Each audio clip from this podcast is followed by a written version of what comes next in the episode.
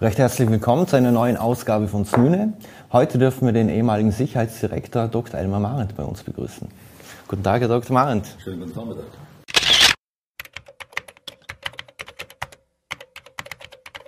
Herr Dr. Marendt, Sie haben 1965 die Polizeigrundausbildung begonnen und sind 1967 in den aktiven Dienst eingetreten. Äh, insgesamt waren Sie 44 Jahre bei der Polizei. Warum wollten Sie unbedingt zur Polizei?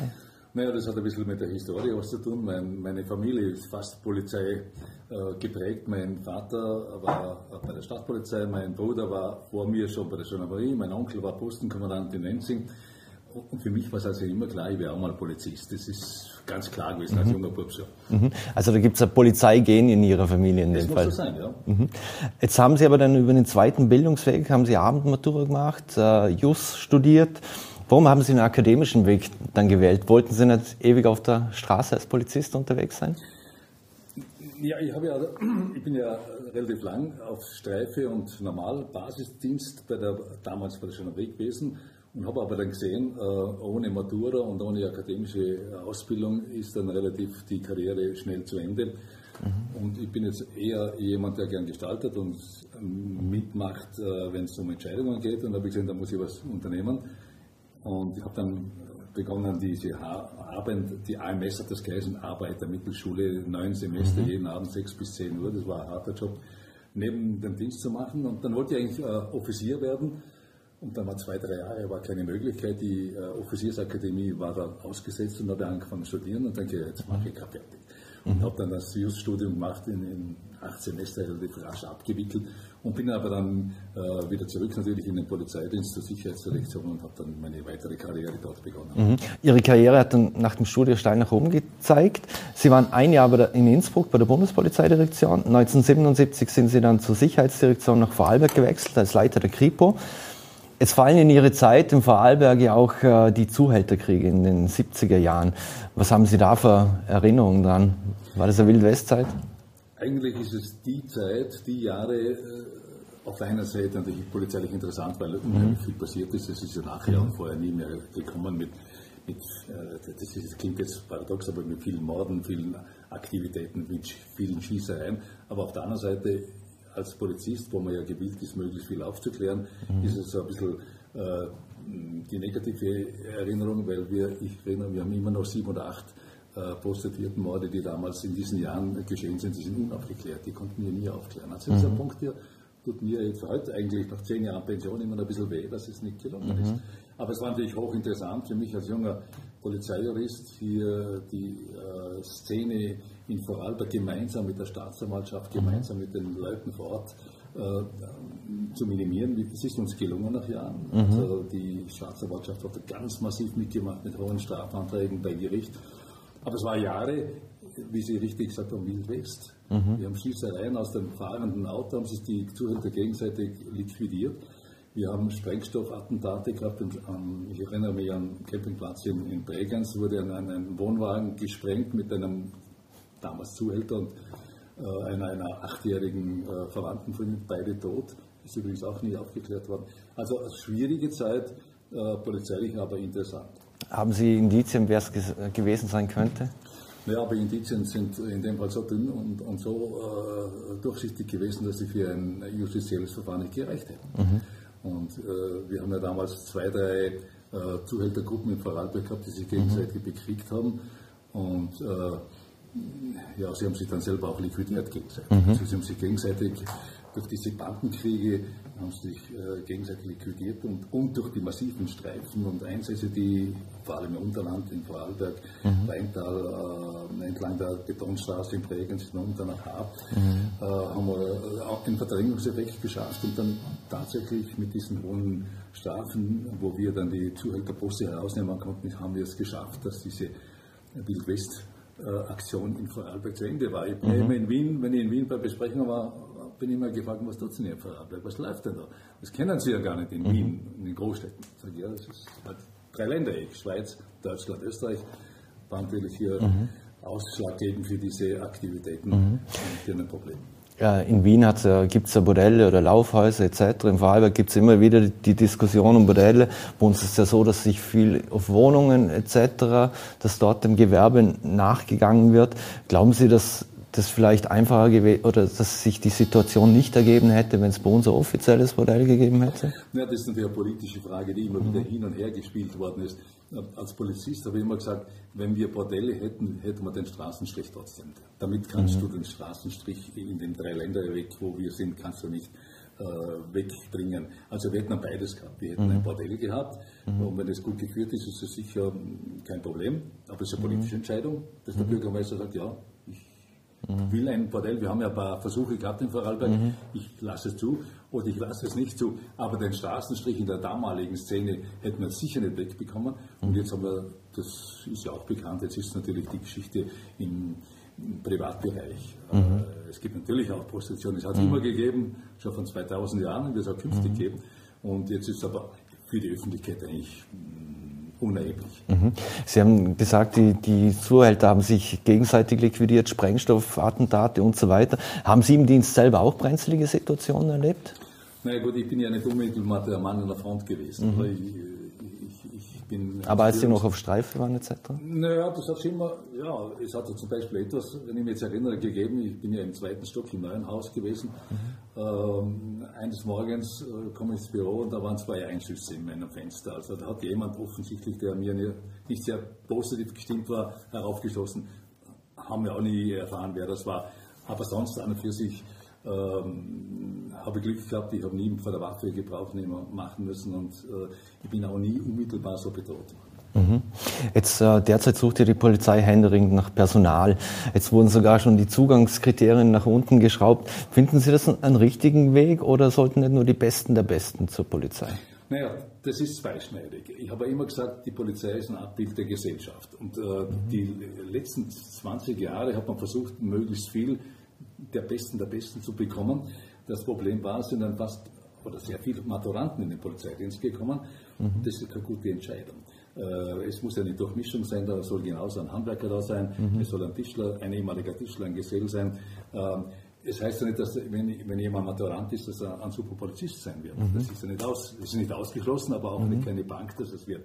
Ich glaube, dass die ähm, Reduzierung der, der Aufnahmekriterien kein schlechter Weg ist. Wir bekommen Leute herein, die vielleicht durch die hohe Hürde der Aufnahme sonst nicht durchgekommen wären äh, und jetzt kommen sie hinein und die Praxis wird dann beweisen, ob sie dann im Polizeiberuf talentiert sind und gut sind und, und sich bewähren. Mhm.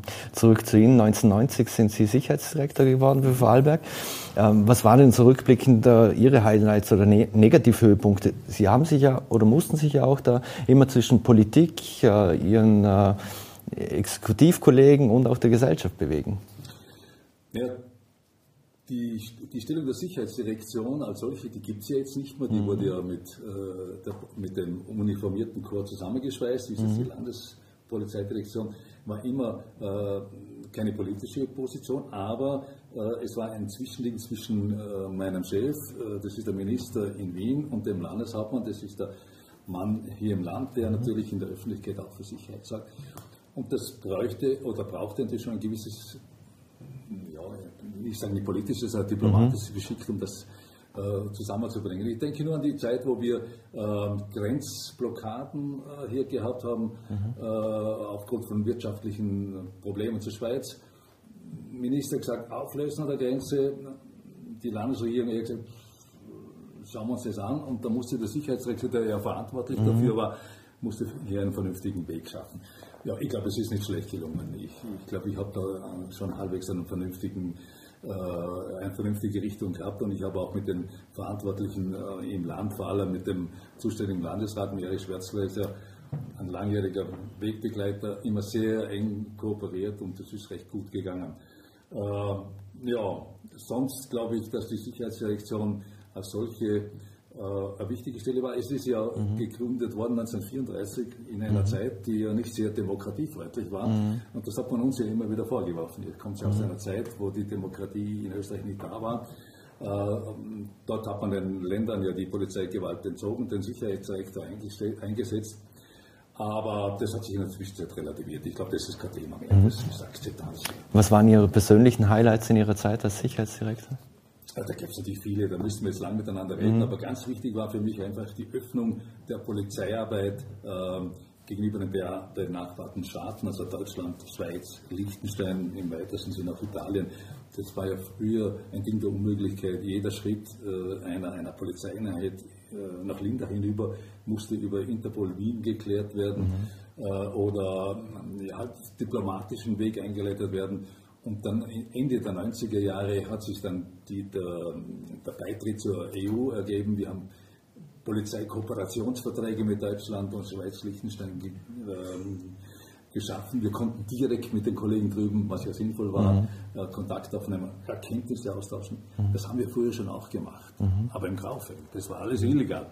Aber wenn man hier in Vorarlberg als äh, Polizeibehörde tätig ist, kannst du ja nicht abschotten wie bei einem eisernen Vorhang. Mhm. Das war also alles im Graufeld und dann Ende der 90er Jahre ist es aufgegangen und ich habe die Möglichkeit gehabt, im, in der Entwicklung der Polizeikooperationsverträge mit Deutschland und Schweiz maßgeblich äh, mitzuarbeiten. Das war ein Highlight, das muss ich schon sagen. Das war einfach eine tolle Sache, dass man jetzt ganz offen die, nach München oder, oder, oder, nach St. Gallen oder nach Zürich gehen konnte und sagt, du, wir haben da einen ungeklärten Fall, wie gehen wir weiter, können Sie uns helfen, habt ihr Erkenntnisse? Mhm. Das war wichtig. Und mhm. natürlich dann auch später, einige Jahre später, Schengen, der Abbau mhm. der Grenzen. Riesenaufregung, die Bayern haben gesagt, die Sicherheit in Österreich können die nie bringen. Bayern wird überflutet von Kriminellen aus Österreich. Und wir haben den Schengen relativ gut umgesetzt, mhm. die Grenzen freigemacht und heutzutage, naja, fast wieder will man Grenzkontrollen einsetzen. Mhm. Aber das ist natürlich ein unheimlicher Schritt in die, in die Freiheit des Bürgers, dass man gehen kann, ohne dass man jetzt mal einen Pass vorzeigen muss und dass man mhm. sagen muss, dass man kontrolliert wird. Mhm. Das war auch also rein vom organisatorischen Highlight. Ja, es gibt noch viele Sachen, die dazu. Äh, wie war das mit Prince Charles und Lady Di? Da gab es doch auch. Ja, das war, ja, das war auch ein bisschen Highlight. Ich bin als junger damals als Jung, da war ich ja, junger Leiter der Kripo und da haben wir den Auftrag bekommen, den Prinz Charles und die Lady Di äh, die Sicherheitsvorkehrungen zu treffen, wenn sie die haben ja, muss er rückgreifen, die haben gewohnt im Schloss Frieden Vaduz mhm. und sind aber jeden Tag zum Skifahren nach St. Anton und äh, zu uns nach Zürich und Leck gekommen. Und wir haben den Auftrag bekommen, die Sicherheitsvorkehrungen äh, zu planen. Und ich bin damals noch jung und sportlich gewesen, auch als Skifahrer, ich bin mhm. recht, recht passabel Skifahrer und dann habe ich mich natürlich selbst operativ auch eingeschaltet. Und das war natürlich schon sehr interessant. Ähm, abgesehen vom polizeilichen, mhm. aber das rundum, dieser Medienwirbel, der da passiert ist, wenn die zwei am Arlberg aufgetaucht sind. Ich erinnere, ich erinnere mich nur an einen Fall, sie wollten ja unbemerkt in Motions kommen und eines Tages sind sie, äh, weil halt immer die Medien mit 5, 6, 7, 8 Autos hinterher waren, sind sie verkleidet in einem Malerauto vom Schloss Vaduz weggefahren, genau vom Arlberg. Das ist aber keine zwei Stunden gewesen und waren die ganzen Medien, nicht die Vorarlberger, aber die, mhm. die Europamedien wieder da und haben sie wieder verfolgt. Es war ja, es war immer ein Klüngel dahinter. Es waren immer mhm. 20, 30 Fotografen und, und Reporter. Äh, vom Sicherheitspolizeilichen war das kein großes Thema. Mhm. Die, berühmt, die berühmte Yellow Press. Yellow Press, ja, da gibt es natürlich ein paar tolle Geschichten auch. Mhm. Äh, Sie waren ja auch dann äh, sechs Monate Generaldirektor für die öffentliche Sicherheit in Österreich. Hätte es Sie nicht gereizt, äh, den Job länger zu machen? Ich kann mich erinnern, der damalige Chefredakteur der Vorarlberger Nachrichten, der Kurt Horwitz, hat das ja mal als Ferialjob bezeichnet, den Sie da übernehmen. Naja, der Punkt war der, ich habe ja im Jahre 1900, äh, ja, wann war das? Zehn Jahre vorher habe ich mich beworben für den Generaldirektor. Also da habe ich mich beworben für den Generaldirektor mhm. in Wien, weil ich mir gedacht habe, das wäre jetzt so die letzte Karrierestufe und bin dort siegreicher Zweiter geworden ähm, und habe das abgehakt. Das war nämlich erledigt, ich habe es probiert und, und dann kam 2008 plötzlich der Anruf vom Minister, äh, das war damals der Platter, der tut mich haben Probleme. Mhm. Ähm, Neuwahlen standen auch zuvor. Ähm, der Generaldirektor, der jetzt noch ist, der wird bald in den Ruhestand gehen und mhm. es gab auch sonst Irritationen im Hause. Könntest du dir vorstellen, äh, nach Wien zu kommen? Mhm. Ich habe gesagt, ja, natürlich komme ich, das ist eine tolle Geschichte, ist ja spannend für mich und habe das auch gern gemacht. Nur als die Frage der Verlängerung, ich war schon 61, mhm. als die Frage der Verlängerung kam, habe ich mir das dann genau angeschaut, was auf mich zukäme. Und da habe ich gesagt, na, das kann ich nicht länger machen. Ich habe in der Zeit, das halbe Jahr, bin ich am Montag in der Früh nach Wien geflogen und am Freitag zurück, wenn nichts Besonderes war. Äh, wenn ich mich äh, für die nächsten vier Jahre verpflichtet hätte, hätte ich Wohnung nehmen müssen. Ich habe Familie mhm. da und das habe ich abgewogen und habe gesagt, na, das mache ich nicht mehr. Mhm. Jetzt mussten Sie sich ja auf dem Wiener Parkett ähm, bewegen, dem man ja nachsagt, dass es etwas rutschig ist. Läuft es in, in, Wien wirklich so anders? Weil Sie haben gesagt, hier zum Beispiel in Vorarlberg waren die Wege relativ kurz, auch ins Landhaus zum Erich Schwärzler oder zum Landeshauptmann? Ja, zum einen glaube ich, man sagt immer, wir Vorarlberger haben es schwer in Wien. Das habe ich nicht so empfunden. Im Gegenteil, mhm. ich bin sehr mit offenen äh, Armen und, offenen Türen empfangen worden. Ich habe überall ich, meine, ich bin ja im Innenministerium im, im, im, vierten Stock mit Blick Richtung Bundeskanzleramt und hinüber zum Bundespräsident habe ich mein äh, wunderschönes mhm. großes Büro gehabt und habe auch Kontakte zu Präsidialabteilungen drüben und hüben und zum Bundeskanzler gehabt und zum Innenminister. Mhm. Also das, ich habe das jetzt empfunden. Ich habe es gut empfunden. Natürlich sind die politischen Vorgaben und Zwänge anders als wir im Land. Das, mhm. Da gab es manchmal Sachen, wo man gesagt hat, ja, das wäre sinnvoll, wenn man es macht, aber das bringen wir halt politisch nicht durch, das muss man zur Kenntnis nehmen. Mhm. Jetzt sind in Wien die Ministerien nur einen Steinwurf entfernt, das Bundeskanzleramt. Wie schätzen Sie das aktuell ein? Es hat sehr viel Kritik gegeben, weil zum Beispiel die FPÖ das Verteidigungsministerium und das Innenministerium innehat. Ist es gut, dass es eine Partei in einer Hand hat, unabhängig davon, welche Partei das ist, oder sollte man das eigentlich trennen? Ja, wir haben das 64, 64, 68 war eine Regierung, oder? Der mhm. ÖVP haben wir sie auch mhm. gehabt. Davor und danach nicht mehr. Mhm. Also ich bin ein Vertreter, dass, dass es getrennt ist, dass es also nicht in einer Hand ist. Mhm. Fühlen Sie sich noch sicher in Österreich, Frau ja. Vorarlberg? Ja. Und weil Sie vorher gesagt haben, als Sicherheitsdirektor mussten Sie mit dem Innenminister zusammenarbeiten. Hätten Sie sich eine Zusammenarbeit mit dem Herbert Kickel vorstellen können? Oder sind Sie froh, dass Sie sich dass Sie das nicht mehr machen müssen? Kann ich nicht beurteilen. Ich kenne die Medien, äh, die, die Meldungen über Kickel und Innenministeriumszeit aus den Medien. Ich mische mich absolut nicht mehr ein.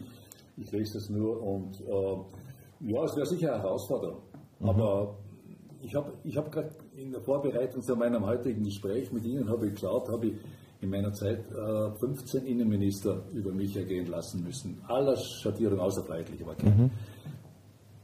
Der österreichische Beamte ist loyal und darum verstehe ich es nicht ganz, wenn, wenn äh, ein Minister kommt und meint, er muss umfärben, mhm. weil der Beamte als solcher ist grundsätzlich loyal. Jetzt ist der mhm. Minister da, das ist der Chef, es ist zur Kenntnis zu nehmen. Mhm. Ist so. Es dreht sich ja politisch sehr viel um Sicherheit, Asyl, Migration, das sind so die, die zentralen Themen. Ähm, Glauben Sie, wird da viel hochgebauscht oder bauen wir wirklich an Grenzschutz und mehr Polizisten auf der Straße und so weiter? Vor allem auch, dass das objektive Sicherheitsgefühl der Menschen besser wird oder besser ist? Äh, das objektive und das subjektive Sicherheitsgefühl war immer Thema. Schon zu meiner Zeit als Sicherheitsrecht haben wir gemerkt, jetzt geht die Kriminalität zurück, wir haben weniger Einbrüche und trotzdem wird in den Medien kolportiert, es wird äh, viel, viel schlechter. Also da muss man immer sehr vorsichtig umgehen. Grundsätzlich glaube ich, dass wir eine sehr gute Situation haben im Land.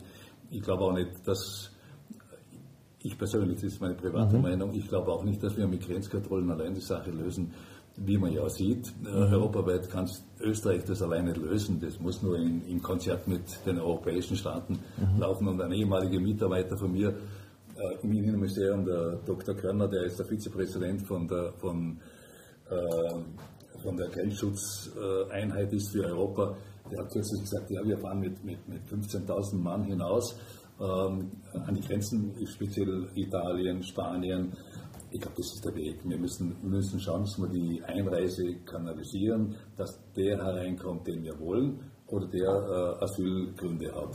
Mhm. Aber in Österreich oder wie in Ungarn äh, Grenzzäune aufzubauen, das scheint mir ein bisschen kurzsichtig zu sein. Mhm. Kommen wir zurück zu Ihnen. Nach Ihrer Zeit als Generaldirektor haben Sie einen Ruhestand angetreten. Wie war denn das zu Hause? War da unter dem Stichwort Papa Anteportas? Ja, ich habe mir ich bin ja selber in Pension gegangen, das war immer mein mhm. Weg. Ich habe gesagt, ich gehe nicht, wenn ich 65 wäre und, und, geschickt werde, sondern ich bin mit 63 gegangen. Habe mich aber ein Jahr vorher damit befasst. Ich habe mit einem guten, mit einem guten äh, Freund äh, Coaching gemacht. Wie gehen wir damit um? Mhm. Und der Übergang in die Pension ist relativ, relativ gut gegangen, muss ich mhm. sagen. Ich bin natürlich unmittelbar danach im Jahre 2009 und 2010 für drei Jahre in einem UNO-Projekt äh, Entschuldigung, mhm. EU-Projekt mhm. im Balkan äh, tätig gewesen.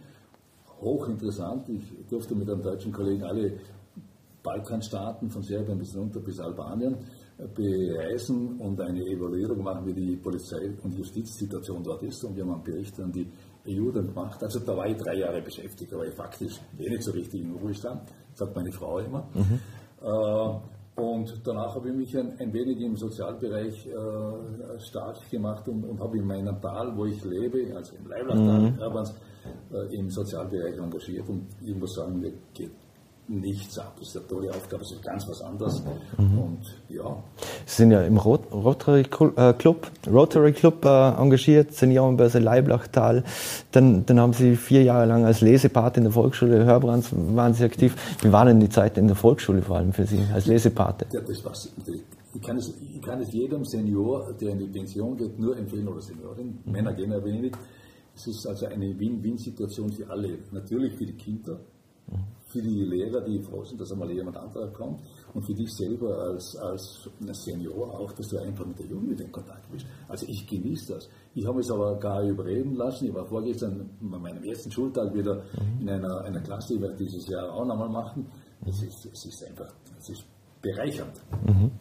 Jetzt, äh, Sie haben einen kleinen Enkel, der, der Noel, und Sie spielen ja nicht nur Golf, Sie sind ja passioniert, passionierter Biker. Man darf dann der Noel mal mitfahren auf dem Bike. Ja, ja, das, das wird ein bisschen gehen, eine Weile, aber ich habe ihn schon mal hinaufgesetzt aufs Motorrad, dass er ein bisschen das Feeling des Motorrads bekommt. Ich bin ja noch Motorradfahrer, ich fahre ja gern nach Motorrad. Ich, ich sage zwar jetzt ja, jetzt, bin ich 71, jetzt sollte ich langsam aufhören, aber ich habe das Gefühl, subjektiv das Gefühl, ich bin noch nie so sicher auf dem Motorrad gesessen wie heuer. Und solange ich das Gefühl so habe, werde ich nur ein, zwei, drei, vier Jahre fahren. Mhm. Sind Sie auch mal zu schnell unterwegs oder haben Sie das immer im Auge? In der Regel bin ich nicht so schnell unterwegs. Aber mir ist, mir ist es äh, mit, ich fahre ja jedes Jahr mit meinen äh, Schwägern und mit so vier oder fünf Leuten machen wir unsere Dolomittenfahrt. Und da ist mir leider Gottes äh, vor zwei Jahren mal passiert, nach einer Passstraße fahren wir herunter in eine lange Gerade und da muss der Radargerät gewesen sein und, und wenn du dich da runterfährst äh, und zuerst vielleicht 120 fährst, was ja erlaubt ist dort, oder 100, und du bremst da nicht äh, gleich ab und das Radar geht zu Beginn und da bin ich schon mit statt 60 mit 80 mal hineingefahren. Das war mhm. eine teure Strafe, wo ich bezahlt habe, mhm. aber es war dann wieder Impuls für mich, besonders aufzuwarten, weil Motorrad ist gefährlich, dass man schnell mhm. ist. Das ist mein Auto, passiert zwar eigentlich nicht, aber Motorrad muss man schon aufpassen. Mhm. Wenn man sie im Vorarlberg aufhält, wenn man sie in eine Polizeikontrolle kommt, kennt man sie dann Nein, die kennen mich ja nicht mehr, die Jungen. Das ist ja recht so. Ja? Jetzt sind Sie seit 1969 verheiratet, wenn ich richtig informiert bin. Haben eine erfolgreiche berufliche Karriere hinter sich. Das hört sich alles nach Bilderbuch an. Gibt es etwas, das Sie rückblickend heute vielleicht anders machen würden? Es gab natürlich Hoch und Tiefs wie in jedem Leben, ist ganz klar. Das Problem im Alter wird man ja gelassener, man verdrängt dann eher die negativen Geschichten, also die hat man dann immer so, man hat dann von der mhm. Vergangenheit eher die positiven.